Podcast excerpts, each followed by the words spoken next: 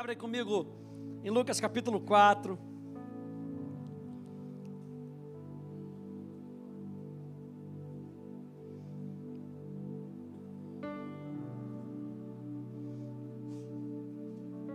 Lucas capítulo 4.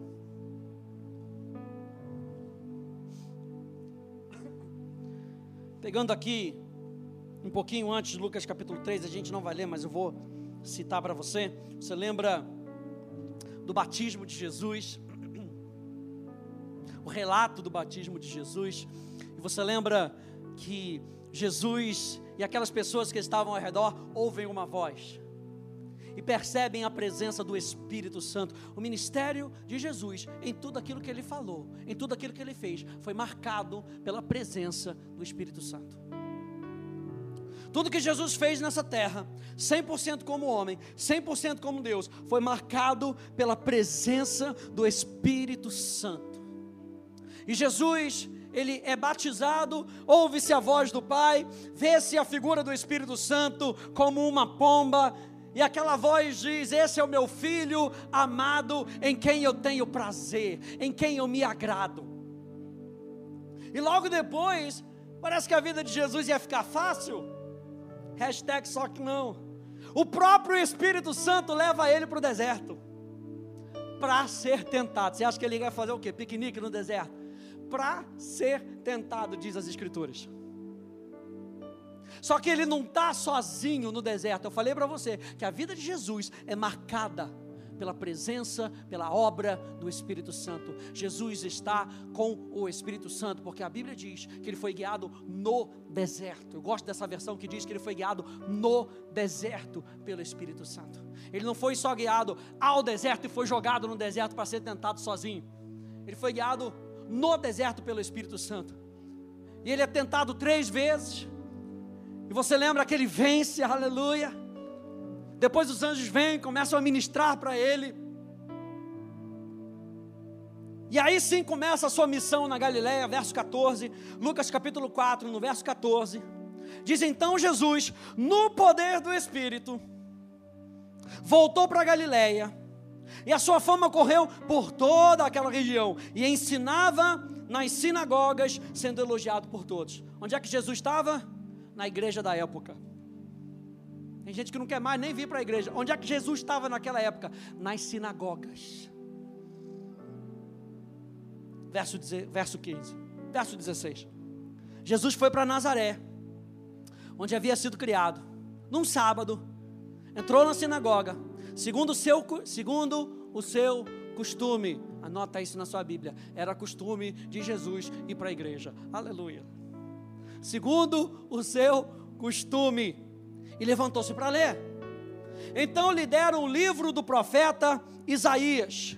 E abrindo o livro, achou o lugar onde está escrito: O Espírito do Senhor está sobre mim, porque Ele me ungiu para evangelizar os pobres, enviou-me para proclamar libertação aos cativos, a restauração da vista aos cegos, para pôr em liberdade os oprimidos e proclamar o ano aceitável do Senhor.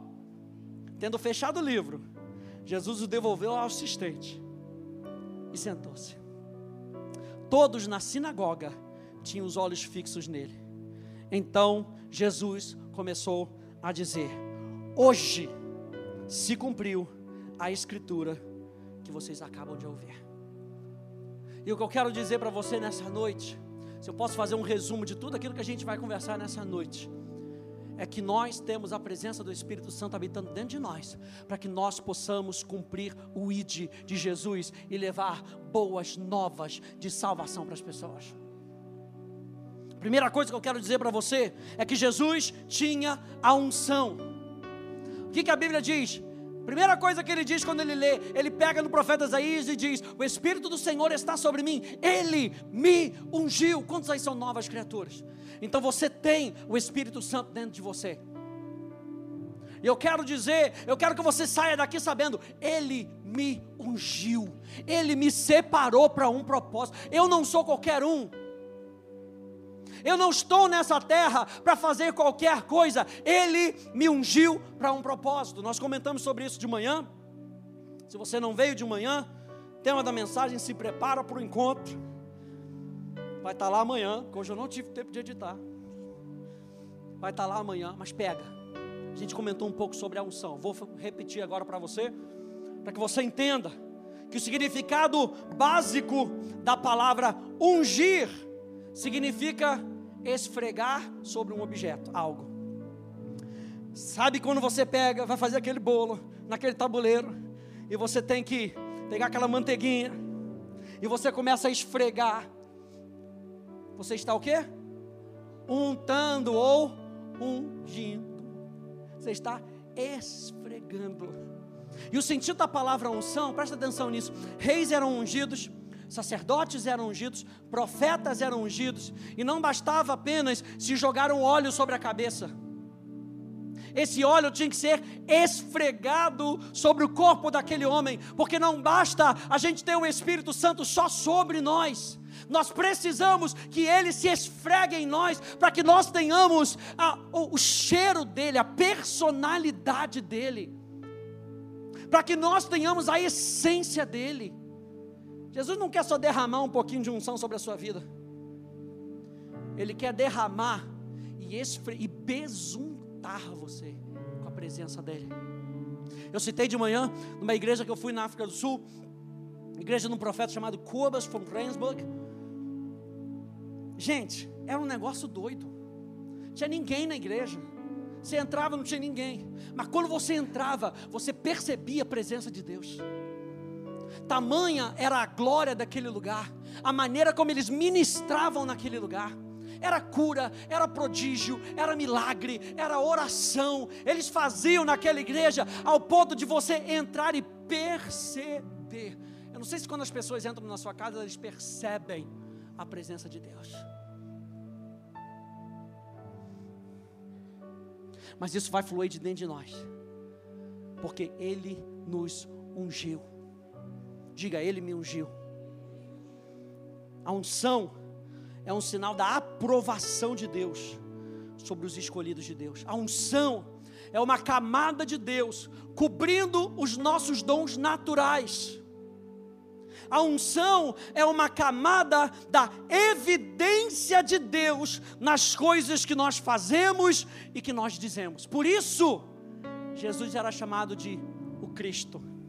A palavra Cristo, Christos, no grego, é uma palavra traduzida do hebraico mexiar, que significa ungido e a sua unção. Você sabia que Cristo não era o sobrenome de Jesus? Que Cristo era o título que ele levava por conta da presença do Espírito Santo, porque ele era o rei, ele era o Messias esperado, ele era a própria unção naquele lugar. E Jesus fazia toda a sua obra com a consciência de quem ele era. E quando nós vamos pregar o evangelho para as pessoas, eu e você precisamos ter a consciência de quem nós somos e de quem está conosco. Ele me ungiu para um propósito. Quando você vai lá em 1 João, na, na epístola de João, na, na carta de João, perdão, primeira carta de João, o apóstolo João tinha ensinado aos seus discípulos e no meio daquela, daquele, daquele tempo de ensino, se levanta o que o apóstolo João chama do espírito de anticristo, aquele que é contrário à unção. E por ser contrário à unção, agora o apóstolo João tem que chegar para eles e lembrar: ei, vocês receberam a palavra que foi implantada no coração de vocês. Fiquem com aquilo que vocês receberam de Deus, porque a unção está em vós, diz o apóstolo João. A unção está em vós. O poder, Isaías diz que a unção é o poder de Deus que despedaça fardos e que quebra todo jogo. A unção de Deus é o poder de Deus, é o poder do Espírito Santo que despedaça todo fardo e que quebra todo jugo. E o apóstolo João está dizendo: Vós tendes a unção que dele recebestes. Permaneçam nele, permaneçam nele. Olha só, Lucas capítulo 2, verso 8, aqui na tela. Diz: Havia naquela mesma região pastores que viviam nos campos e guardavam os seus rebanhos durante as vigílias da noite. E um anjo do Senhor desceu aonde eles estavam, e a glória do Senhor brilhou ao redor deles, e ficaram tomados de grande temor. O anjo, porém, lhes disse: Não tenham medo, estou aqui para lhes trazer boa nova de grande alegria, que será para todos, para todo o povo. É que hoje, na cidade de Davi, lhes nasceu o Salvador, que é o que? Cristo, o Senhor. Hoje nasceu ungido que despedaça fardos e que quebra todo jugo. Essa era a boa nova de grande alegria. E essa boa nova nós carregamos dentro de nós. A Bíblia fala que o Espírito Santo, em João capítulo 14, João capítulo 16, vai nos lembrar acerca de todas as coisas que o Espírito Santo nos, nos diz. Eu quero lembrar para você que você tem o Espírito Santo dentro de você. E quando você precisar, você tem alguém que te lembra todas as palavras que Cristo diz, todas as palavras da unção, todas as palavras do ungido, toda palavra que despedaça fardo. É noite onde nós nos levantamos profeticamente para servirmos como evangelistas para esse mundo. E evangelistas são ungidos com um propósito o propósito de levar boas novas de salvação. Quem está comigo nessa noite? Mateus capítulo 16, verso 16. Você lembra que Jesus pergunta para aqueles, para aqueles seus discípulos: quem, quem as pessoas estão dizendo que eu sou? Tá, então quem vocês dizem que eu sou? Paulo, uh, Pedro pula na frente e diz: O Senhor é o Cristo. O Senhor é aquele que despedaça fardos. O Senhor é aquele que tem todo o poder. Será que a gente pode reconhecer nessa noite que Jesus Cristo tem todo o poder? Tu és Senhor, o Cristo, o Filho do Deus vivo. Isso nos lembra, gente, que nós o que nós precisamos fazer e a mensagem que carregamos precisa da presença do Espírito Santo. Vou falar mais uma vez. O que nós precisamos fazer e a mensagem que carregamos precisa da presença do Espírito Santo. Não dá para a gente ter resultados sobrenaturais com técnicas naturais. Não dá para ter resultados sobrenaturais com técnicas naturais. O sobrenatural só se rende ao sobrenatural. O sobrenatural só conversa com o sobrenatural.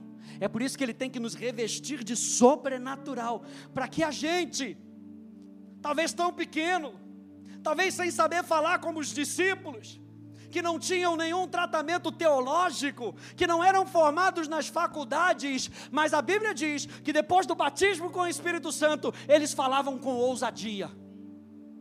Pedro, que era iletrado, falava com ousadia, porque Deus nos capacita com o sobrenatural por causa da mensagem que nós carregamos, e o resultado da mensagem que nós carregamos é sobrenatural. Meu Deus, o óleo era usado para gerar luz, o óleo era aquilo que era usado para unção, que era derramado na cabeça. Esse óleo era usado para gerar luz. É obra do Espírito Santo nos revelar a palavra. O óleo era usado para lubrificar. E quando você lubrifica alguma coisa, você reduz o atrito. Sabe aquela porta que está no rugido? Que é sua esposa, aleluia. Já pediu para você consertar 50 vezes. É só pegar aquele óleo sim, o Singer, botar na portinha lá, que vai reduzir o atrito. O que a unção faz é reduzir o atrito e facilitar aquilo que nós precisamos fazer no natural. Por isso a unção vem sobre nós.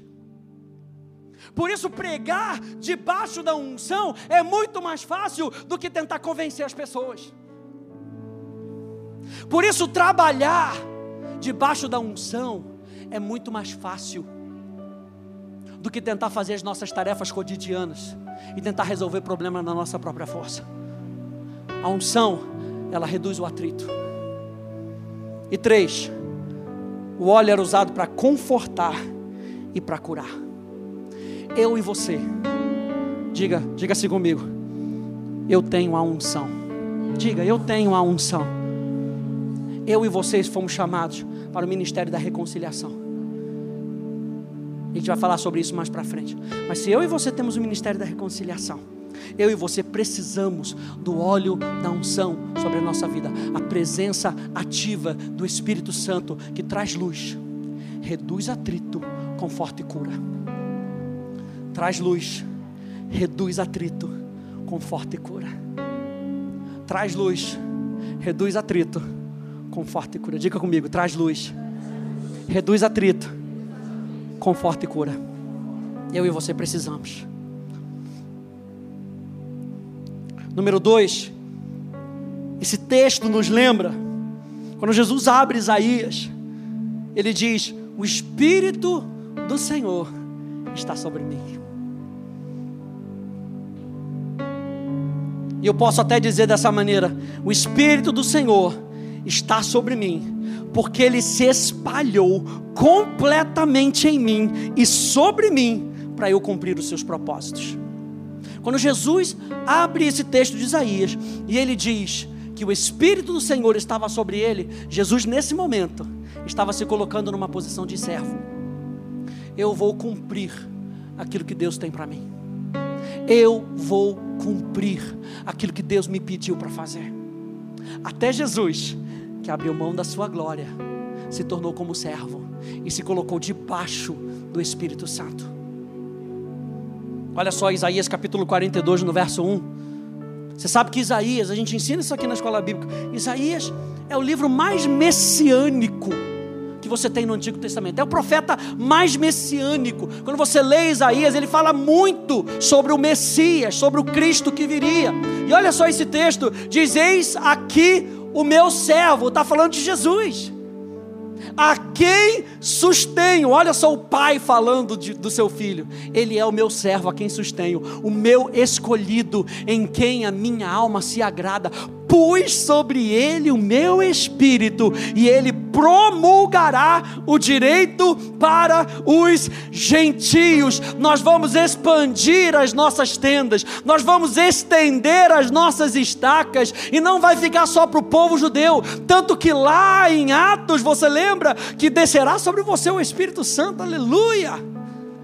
E vocês vão em Jerusalém, na Judéia, Samaria e até os confins da terra. É para chegar nos gentios, é para chegar nas pessoas que nos cercam, é para nós sermos capacitados aqui em Jerusalém, na nossa igreja, estendermos as nossas estacas e nós influenciarmos as pessoas que estão ao nosso redor. Por quê? Porque o Espírito do Senhor está sobre nós.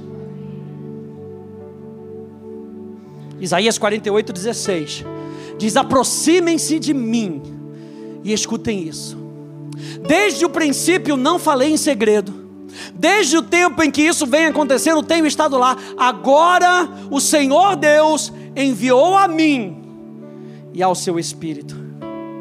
O próprio Jesus, através da palavra de Isaías, declara isso profeticamente. Isaías ouve, escreve, anota, deixa registrado para mim e para você que Deus, o Pai, enviou o Filho pelo Espírito Santo.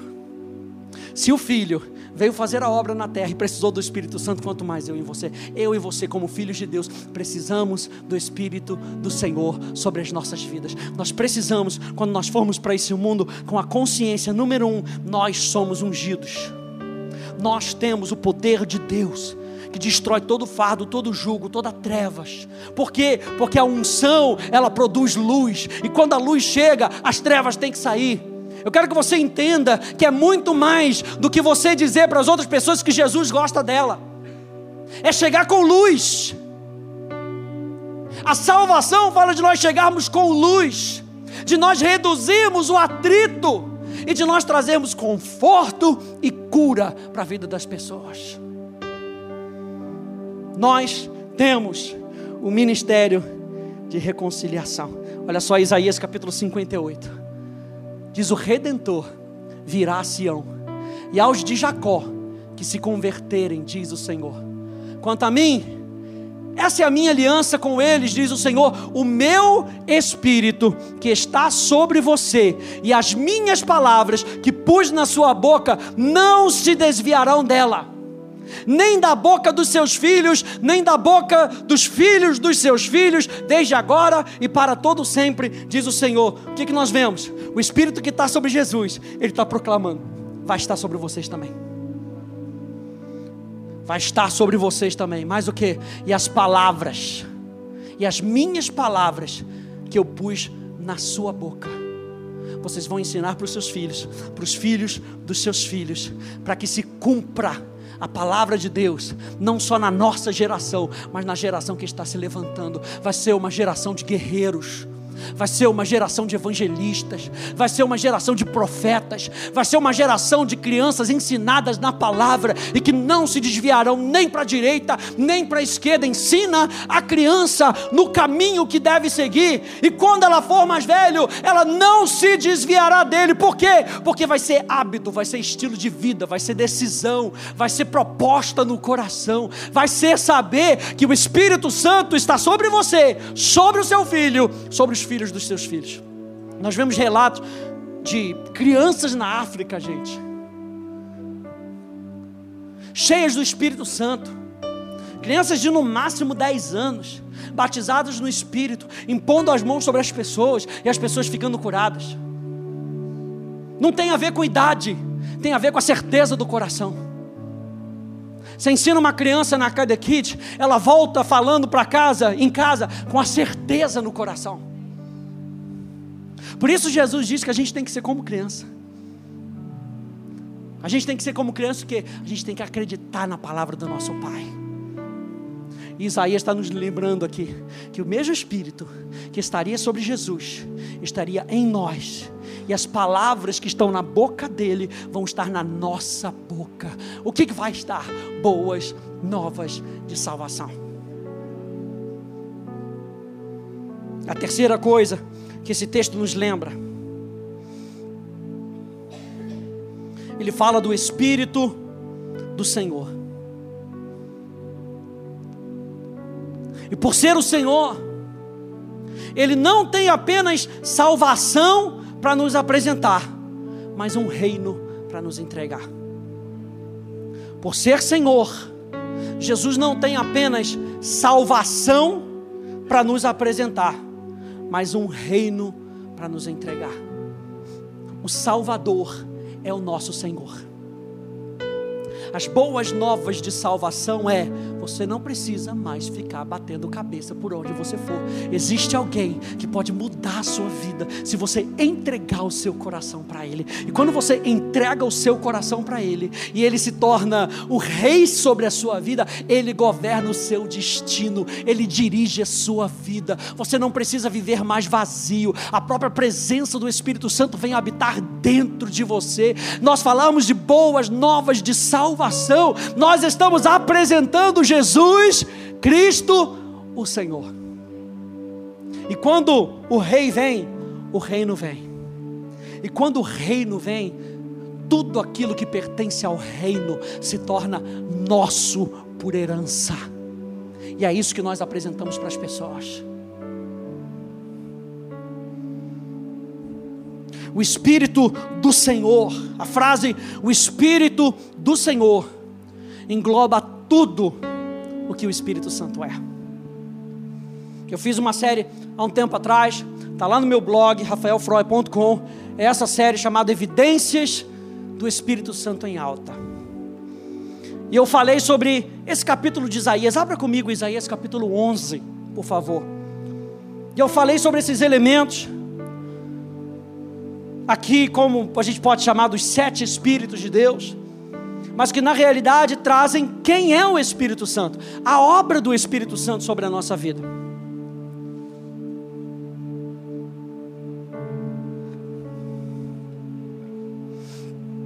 Isaías capítulo 11.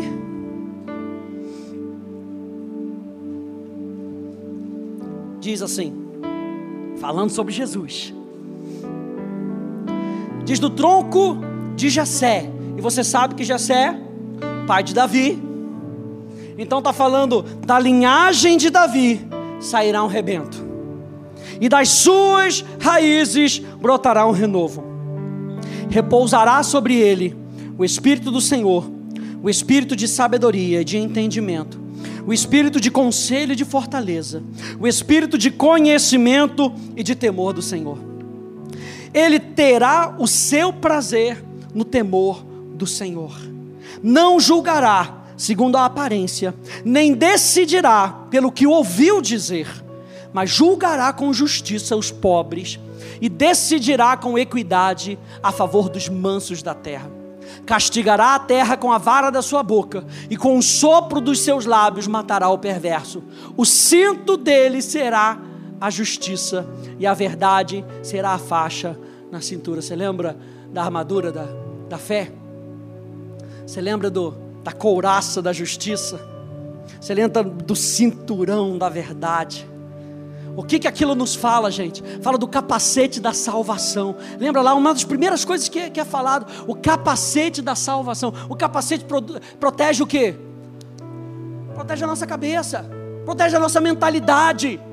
Nós precisamos continuamente nos lembrar que nós fomos salvos pela graça que essa palavra, as boas novas de salvação, nos alcançaram. Eu preciso revestir o meu, a minha mentalidade para que eu não esqueça o privilégio e a responsabilidade de saber que eu fui salvo do império das trevas e que eu vivo hoje no reino do Filho do seu amor. Constantemente se lembre, constantemente traga a memória de que você é salvo, de que você está sendo salvo, e no final das contas, no dia que ele vier, nós seremos salvos e habitaremos com ele para todo sempre.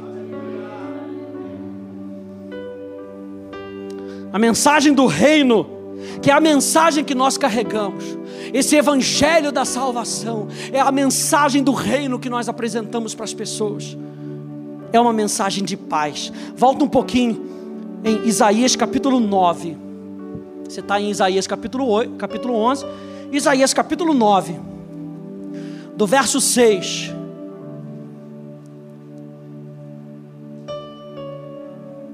Aliás, vamos ler do verso primeiro, glória a Deus. Diz assim: Mas para a terra que estava aflita, não continuará a escuridão. Alguém diz amém a isso? Deus, nos primeiros tempos, tornou desprezível a terra de Zebulon e a terra de Naphtali, mas nos últimos tempos tornará glorioso o caminho do mar, além do Jordão, Galileia dos gentios. Olha aí de novo apontando para Jesus.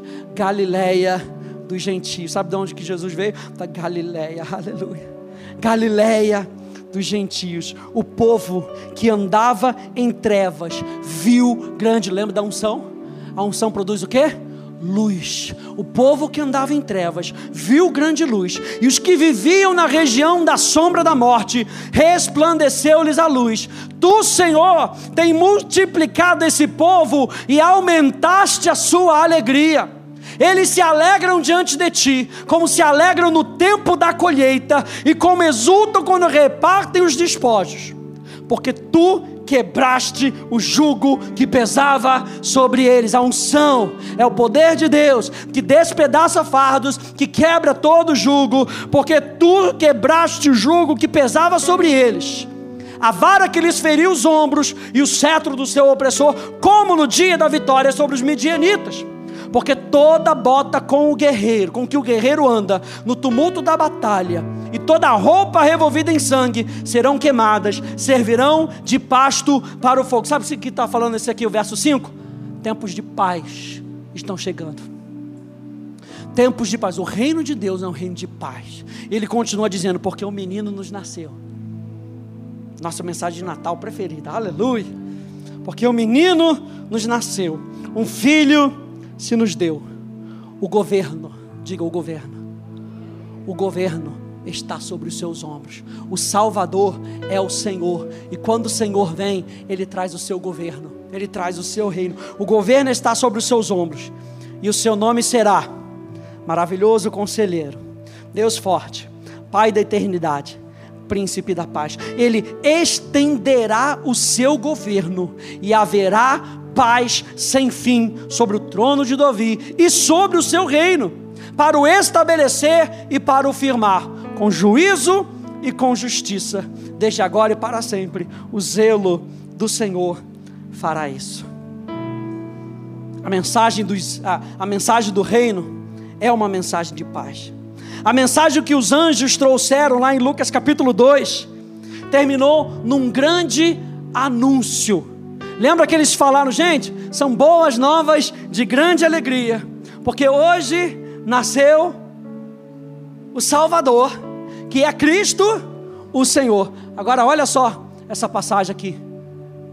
E de repente, apareceu com um anjo uma multidão do exército celestial, louvando a Deus e dizendo: Glória a Deus nas maiores alturas e paz na terra entre os homens, a quem Ele quer bem. Olha só o que o Espírito Santo me falou: que a mensagem dos anjos terminou num grande anúncio. Quando glória sobe, paz desce. Quando glória sobe, paz desce. Quando você começa a exaltar a Deus acima da sua própria vida, paz invade a sua vida. E o que nós queremos fazer ao anunciar o reino de Deus para as pessoas é com que a glória de Deus invada a vida das pessoas, para que paz possa ser estabelecida no coração. É paz com Deus, para que exista paz de Deus. Paz com Deus para que nós possamos desfrutar da paz de Deus. E aí, quando o turbilhão vem, nós experimentamos uma palavra chamada shalom. E shalom, se você pegar cada letrinha da palavra que compõe a palavra shalom, você consegue ter uma definição mais ou menos desse tipo: ordem no meio do caos. Então, tudo pode estar como um turbilhão do lado de fora. Existe ordem alinhamento, mesmo em meio ao caos. É como o apóstolo Paulo chama de paz sobre todo entendimento.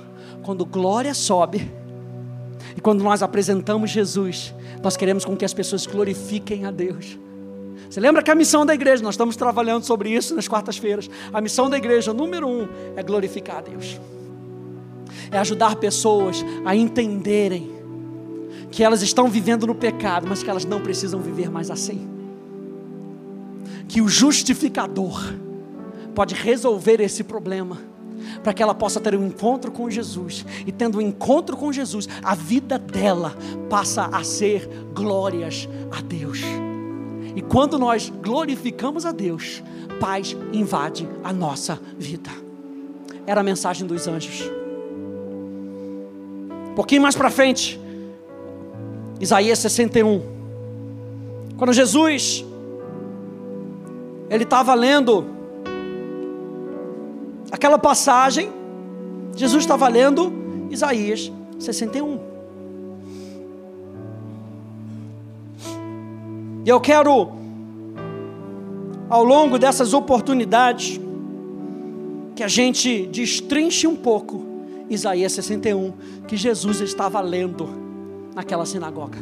Isaías capítulo 61, verso 1, diz: O Espírito do Senhor está sobre mim, porque me ungiu para pregar boas novas aos pobres, enviou-me a curar os quebrantados de coração a proclamar libertação aos cativos e a pôr em liberdade os algemados, a apregoar o ano aceitável do Senhor, o dia da vingança do nosso Deus, a consolar todos os que choram e a pôr sobre os que choram em Sião uma coroa em vez de cinzas óleo de alegria em vez de pranto, manto de louvor em vez de espírito angustiado. Eles serão chamados carvalhos de justiça, plantados pelo Senhor para a sua glória.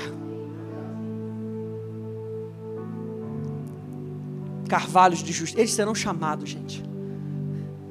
Esses que se abrirem, eles serão chamados. Efésios capítulo 1, no verso 4 até o verso 6, diz: Antes da fundação do mundo, Deus nos escolheu nele, para sermos santos e irrepreensíveis diante dele.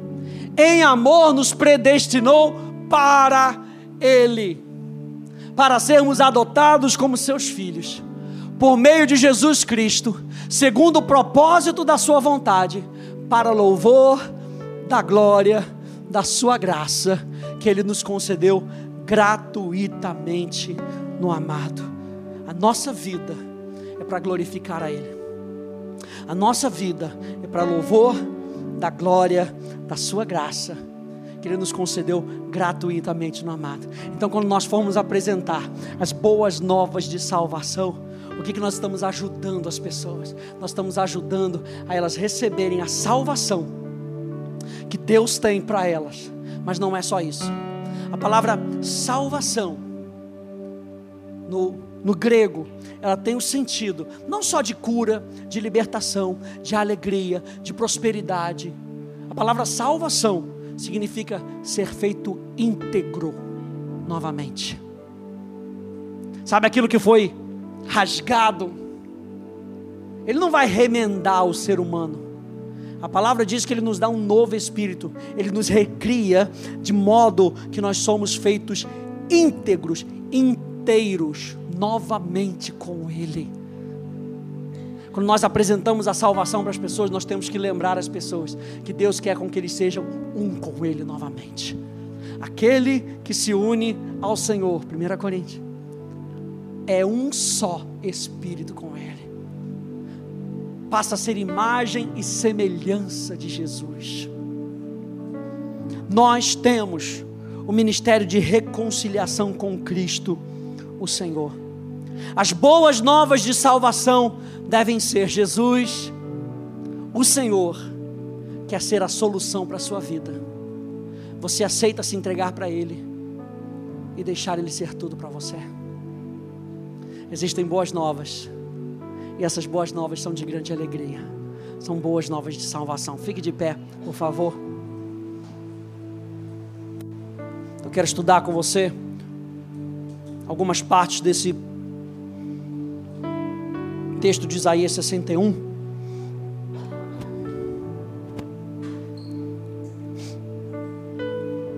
Número um, lembra que o Espírito Santo está com você, que você foi ungido para um propósito. Número dois, lembra que você é servo desse propósito. Número três, lembra que o Espírito de senhorio. O Senhor, o Salvador, está com você. E essa é a mensagem que nós apresentamos para o mundo.